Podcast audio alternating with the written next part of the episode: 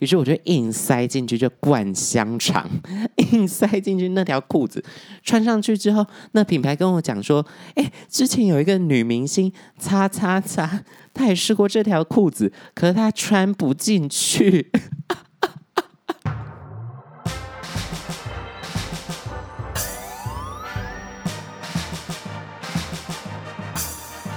说说说说你爱音乐。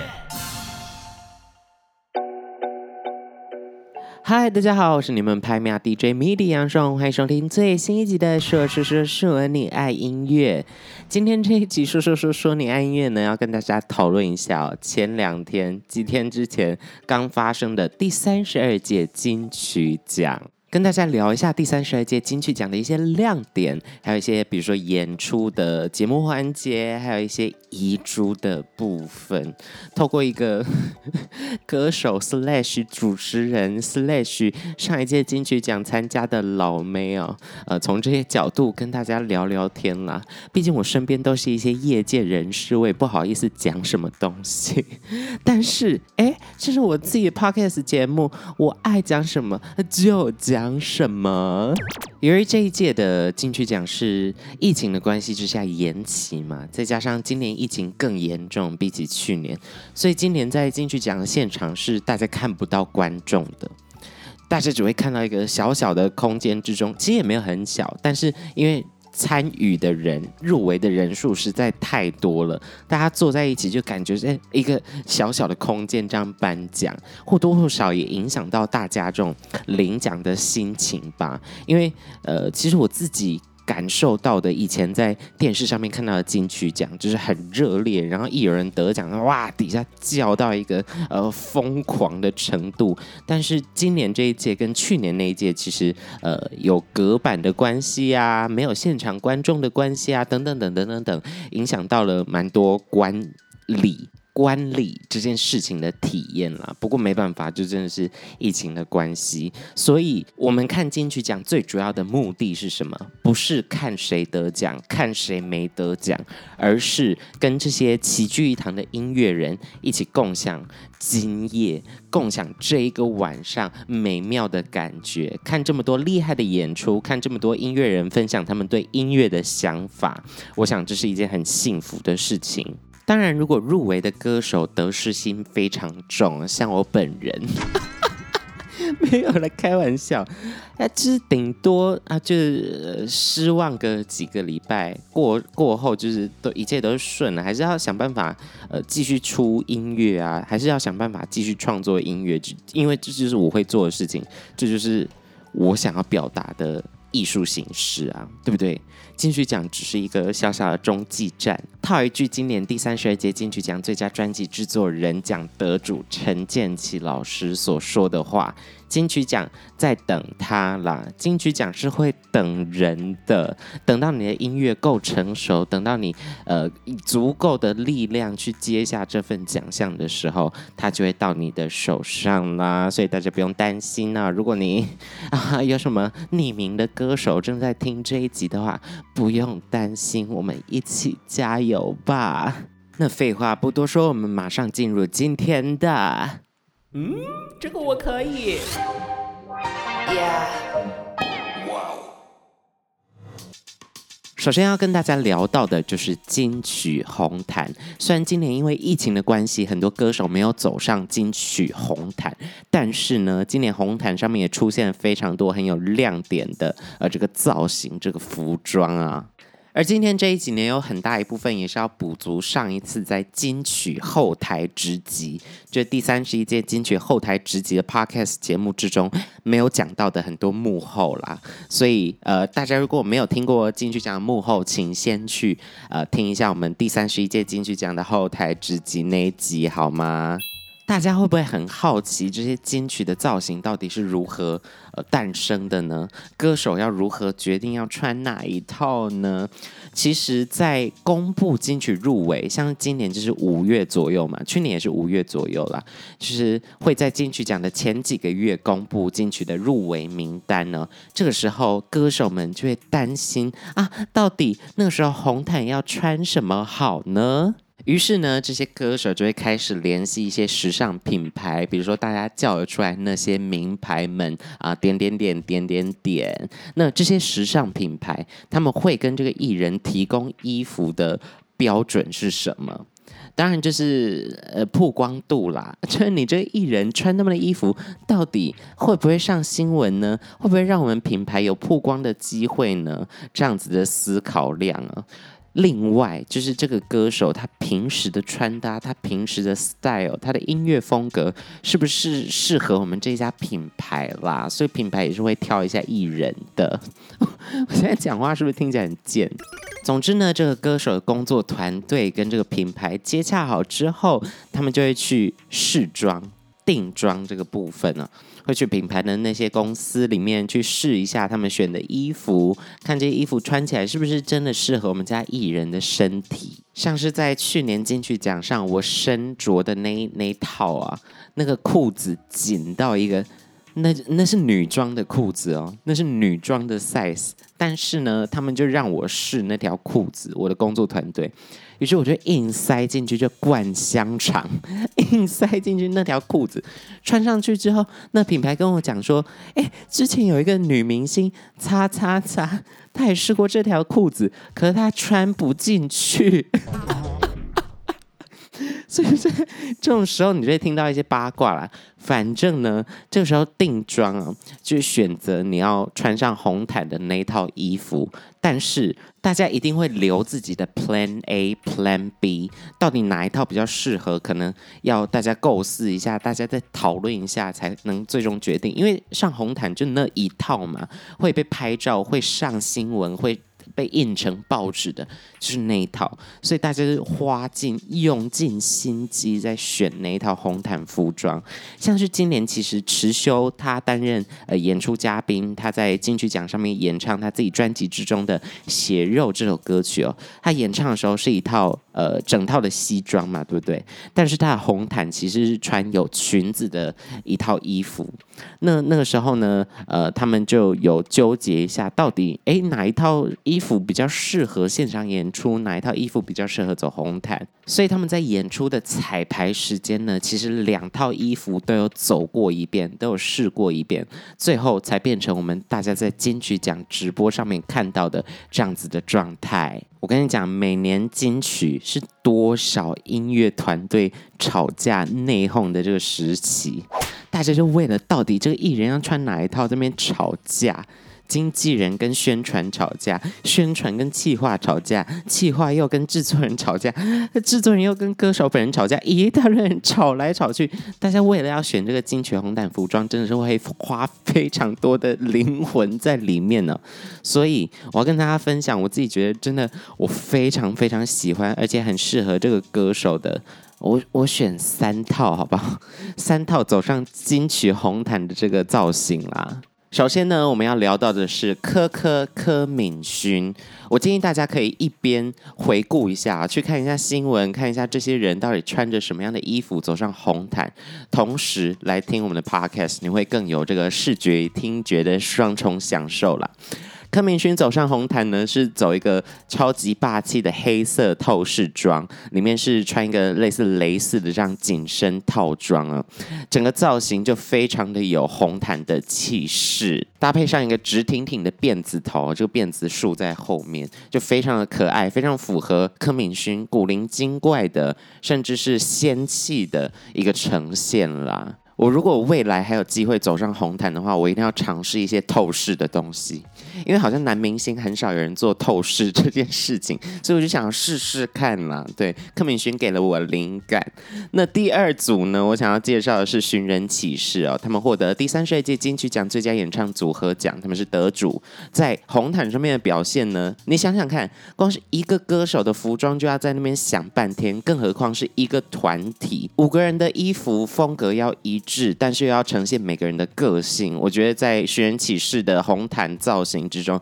就可以窥探一二了。尤其是他们的女中音兼这个饶舌担当啊，恰玉，她在团体之中就是属于一个霸道总裁的部分嘛，穿着打扮也是非常符合她的人设。其实，在第三集警戒刚宣布的时候，那个时候没有访问过寻人启事，但是那个时候还没有把它剪成呃正式节目，而是使用。直播的方式了，当然当时的影片呢有留下来，也是在 YouTube 上面，大家可以听到这一集的集数了。那一集他们是在宣传这个呃新单曲，叫做《Lost in the City》。以免你没有看过那一集集数，我简单介绍一下，寻人启事呢是一个 Acapella 的团体，他们的所有的专辑、所有的音乐基本上都是以人声为主的，你听到的所有声音都是来自喉咙，来自这五个人的喉咙之中啊、而当时跟大家推荐的那一首歌《Lost in the City》是一首五拍的歌曲。首先要做四四拍的歌已经够难了，五拍的律动更是不一样。之前在节目中也有跟大家简单的啊带一下这个五拍的律动啊。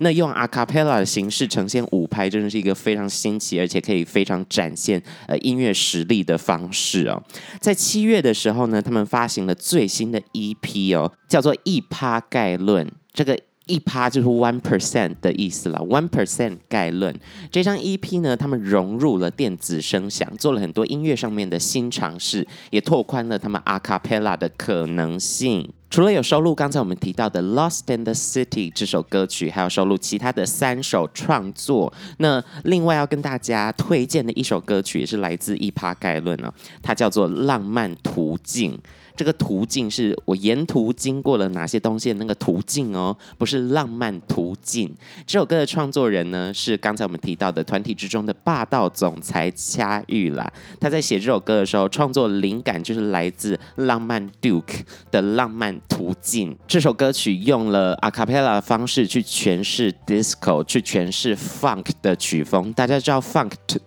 funk。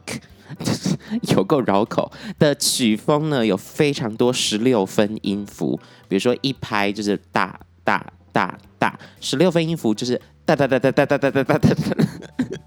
就非常多的点呐，而且在这些点之上呢，可能有贝斯，可能有很多高音，都需要人声去补足，所以听到这首歌曲，真的会对他们的唱功，对他们阿卡贝拉的实力感到赞叹哦，非常推荐大家去聆听一下这首浪漫。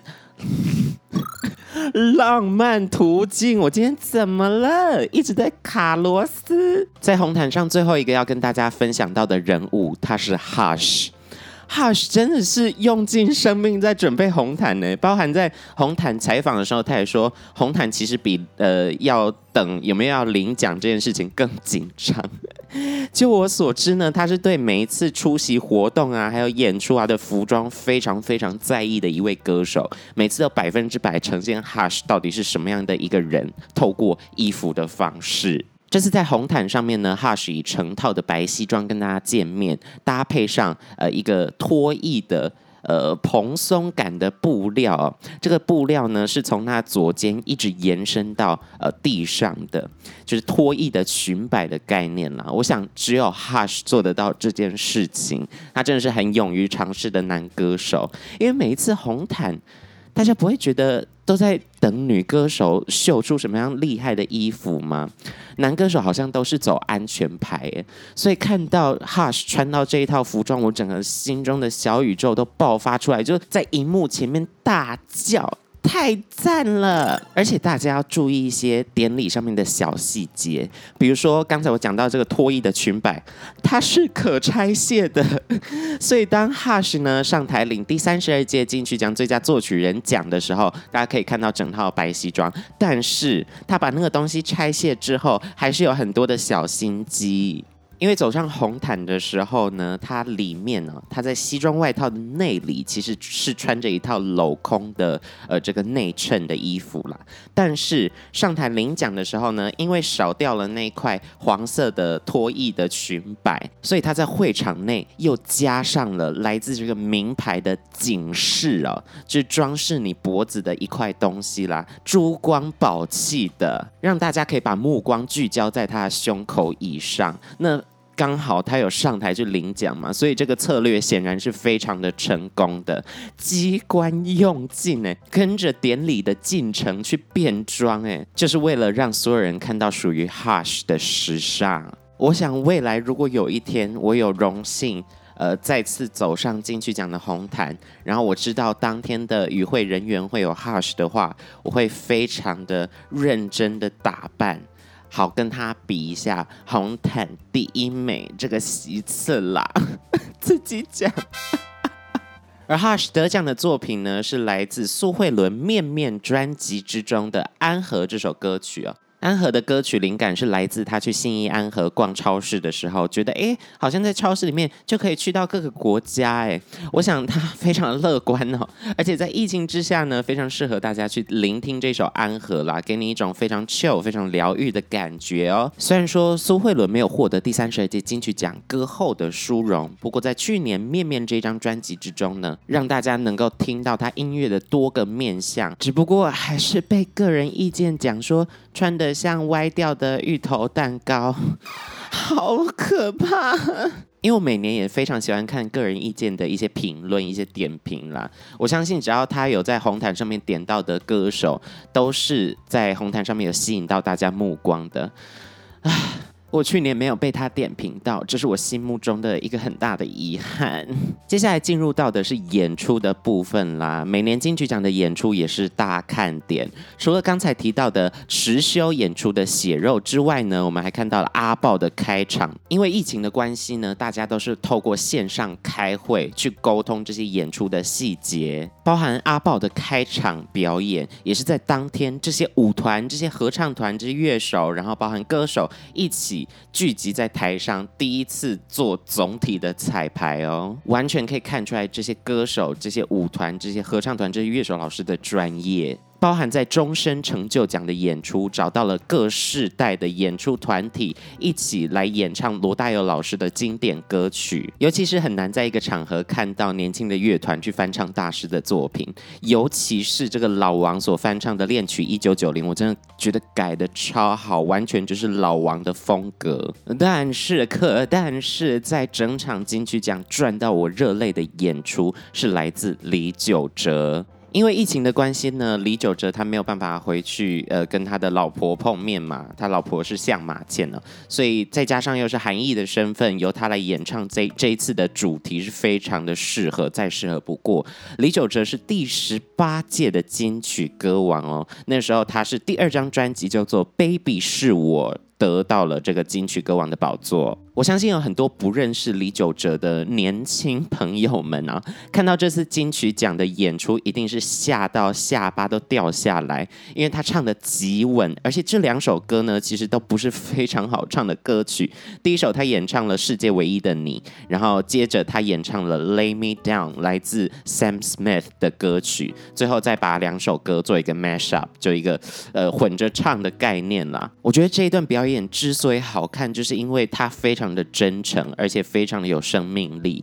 就是我现在讲起来都有一点小小的呃哽咽，小小的鼻塞哦。因为呃这一段演出呢，其实在《Lay Me Down》这首歌要播出来之前，就我们都知道中间有一个呃比较视讯画面嘛，就是在呃台湾的一些外国人去分享一些想家的心情，或者是跟家人讲话的一些影片。接下来李玖哲就是唱出了《Lay Me Down》这首歌曲。其实整场表演只有在《Lay Me Down》的第一句有瑕疵，但是这个瑕疵。是完美的瑕疵，因为那个时候李九哲就是要控制情绪嘛，就有哭出来了，再加上后面有非常多假音的部分，李九哲还是完美的演绎了所有的呃难唱的句子，同时情绪也是饱满到一个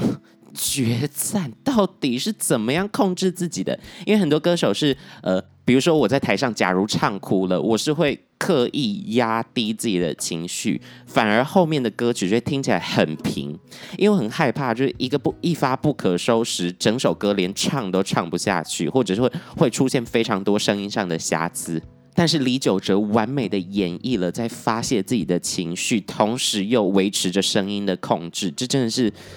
歌王才能做出来的等级，歌王才能做做出来的程度，也让我非常期待李玖哲的下一张作品。我想应该有超多唱片公司都非常愿意跟他合作，而且愿意投大钱在他身上。但是在初期的时候，李玖哲刚出道的时候，其实是充满着颠簸，充满了着阻碍哦。那时候，妈吉大哥，也就是黄立成呢，跟李玖哲讲说，要不要你飞来台湾跟我们一起做音乐？于是李玖哲呢就加入了妈吉这个乐团。大家呃。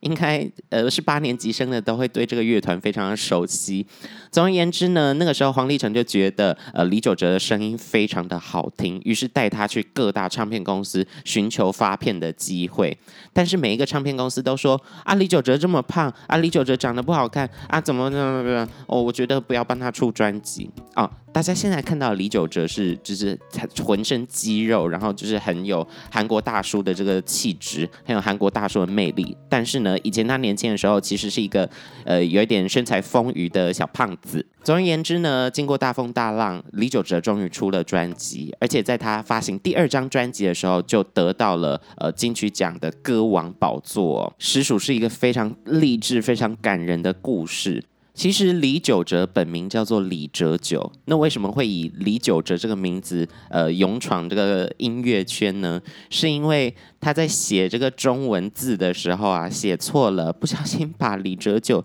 写成李九哲。然后他已经出道一阵子，才发现，哎啊，我名字写错了，于是就硬着头皮用李玖哲这个名字作为他的歌手身份啊，是不是有点强？而在二零一九年呢，李玖哲终于站上了小巨蛋，以个人的身份啊，因为之前去小巨蛋的时候，通常是当别人的嘉宾，而在二零一九年的时候，终于成功攻蛋了。我很多乐手朋友也是有跟李玖哲合作过，他们对李玖哲的声音就是完全一面倒的赞美，从 CD 里面走出来的男人的概念啦，而且他的形象也是非常的爱妻，在工作的时候呢，非常的专业。基本上我完全没有听过李玖哲的负评，算是一个零负评歌手，哎，给赞！还是要跟大家推荐一下李玖哲非常多好听的歌曲哦。比如说，我会好好过，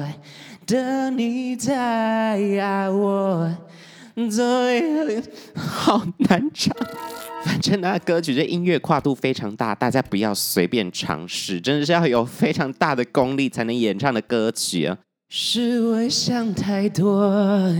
你总这样说。这首想太多呢，我想也是刻在大家心里面的一首歌曲。另外一首我要推荐的，就是在二零一九年他公蛋的同年，其实有发行几首单曲，其中一首歌曲刚好叫做《最坏的最好》，而单曲的制作人呢，刚好是第三十二届金曲奖最佳专辑制作人奖得主陈建奇老师。这首歌曲当时也是搭配着一个剧而诞生出来的音乐，剧情的内容呢，也是跟跨海的这种联系有远距离有关系的啦。以李玖哲的歌手的状态跟他的声音，非常适合演绎这样子的歌曲。最坏的最好这首歌曲走一个非常有质感的大气抒情歌路线，里面用到非常多的弦乐，跟李玖哲有磁性的声音，非常的贴合。再加上这个曲啊，这个旋律线的走势，一度让我觉得有迪士尼的感觉。带着音乐剧、舞台剧这种氛围的编曲，反而让整首抒情歌更有生命力，跳了出来啦。看完这次金曲奖的演出，我非常非常期待李玖哲的下一张作品究竟会是什么样的形式跟大家见面呢？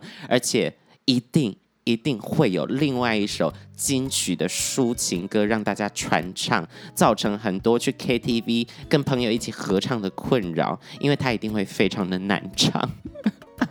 就让我们期待一下吧。最后的最后，要跟大家稍微聊一下遗珠的部分。其实每一年只要有入围，就是一个肯定嘛。因为从几万首啊、几万首的歌曲，通过一大堆初审评审的审核之后呢，终于进入到了金曲的殿堂之中。所以不管有没有得奖，其实都是一件值得开心的事情。但是换位思考，假设是一个粉丝的心态的话，难免呢、啊，难免会为自己喜欢的歌手感到有一点可。可惜，首先我想要提到的是，上一集我们在讲金曲歌后预测的时候呢，我有下注在这个万芳姐姐的身上啊。虽然她没有抱走金曲歌后的这个讲座，不过她拿到了一个非常有历史意义价值的奖。就是评审团奖，这算是他入围七项大奖，虽然七项都共估，但是呢，这个隐性的入围第八项那个评审团奖是非常非常厉害的一件事情。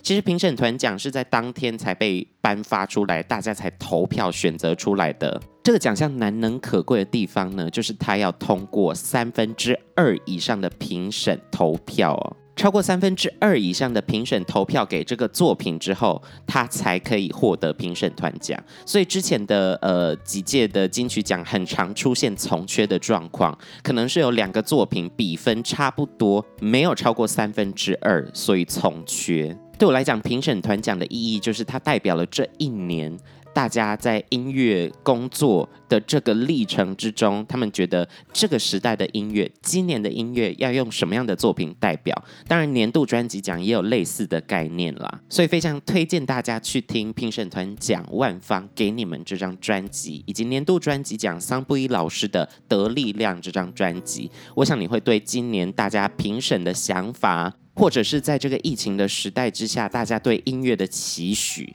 那个状态都可以从这些作品里面一窥一二哟。然后呢，接下来我要讲到这位，真是我心目中的超级巨型宇宙大遗珠，他就是韦礼安，礼安哥哥。在第三十二届金曲奖，韦礼安以《Sound of My Life》入围了四项大奖，包含了金曲奖最佳华语男歌手、最佳华语专辑、最佳作曲人以及年度专辑，都是非常大的奖项啊！如果你还没有听过这张专辑，或者你对韦礼安不熟，可以听听看我们说说说说你爱音乐专访韦礼安的那一集啊，在蛮久之前的。韦礼安在今年的金曲奖没有露面，因为他正在拍摄《中国好声音》。我第一次看到这个消息，整个吓歪震惊啊！韦礼安以选手的身份去参加《中国好声音》，而在一开始的这个环节哦，就是那个评审椅子转过来的那个环节，维利安演唱了一首他的新歌，这是八月初才刚上架的单曲，叫做《忽然》。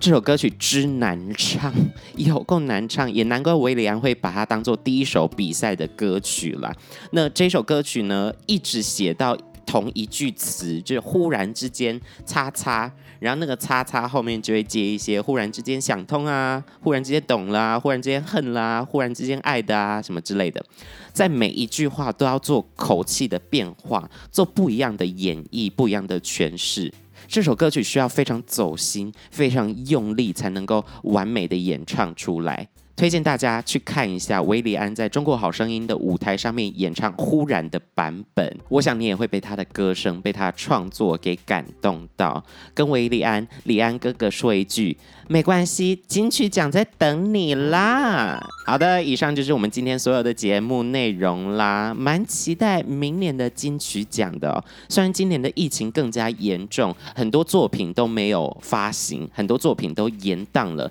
但是我听说啊，在现在这个疫情慢慢复苏的情况之下，越接近年尾，会有越多张大作跟大家见面哦。之后也会想办法邀请这些艺人、邀请这些歌手来节目上跟大家分享一下，在疫情之下到底要如何做音乐，如何去宣传，如何去企划自己的作品啦。那如果你对我们节目有什么 feedback，有什么回复的话，请一定要到 Apple Podcast 搜寻说说说说。你爱音乐，在底下的评论区留下五星评价以及留言哦，告诉我你想要听到我访问哪一位歌手，或者是你对今年的金曲奖有什么样的想法，好吗？我是你们的拍米亚 DJ MIDI 杨双，我们下周见啦，拜拜，Goodbye。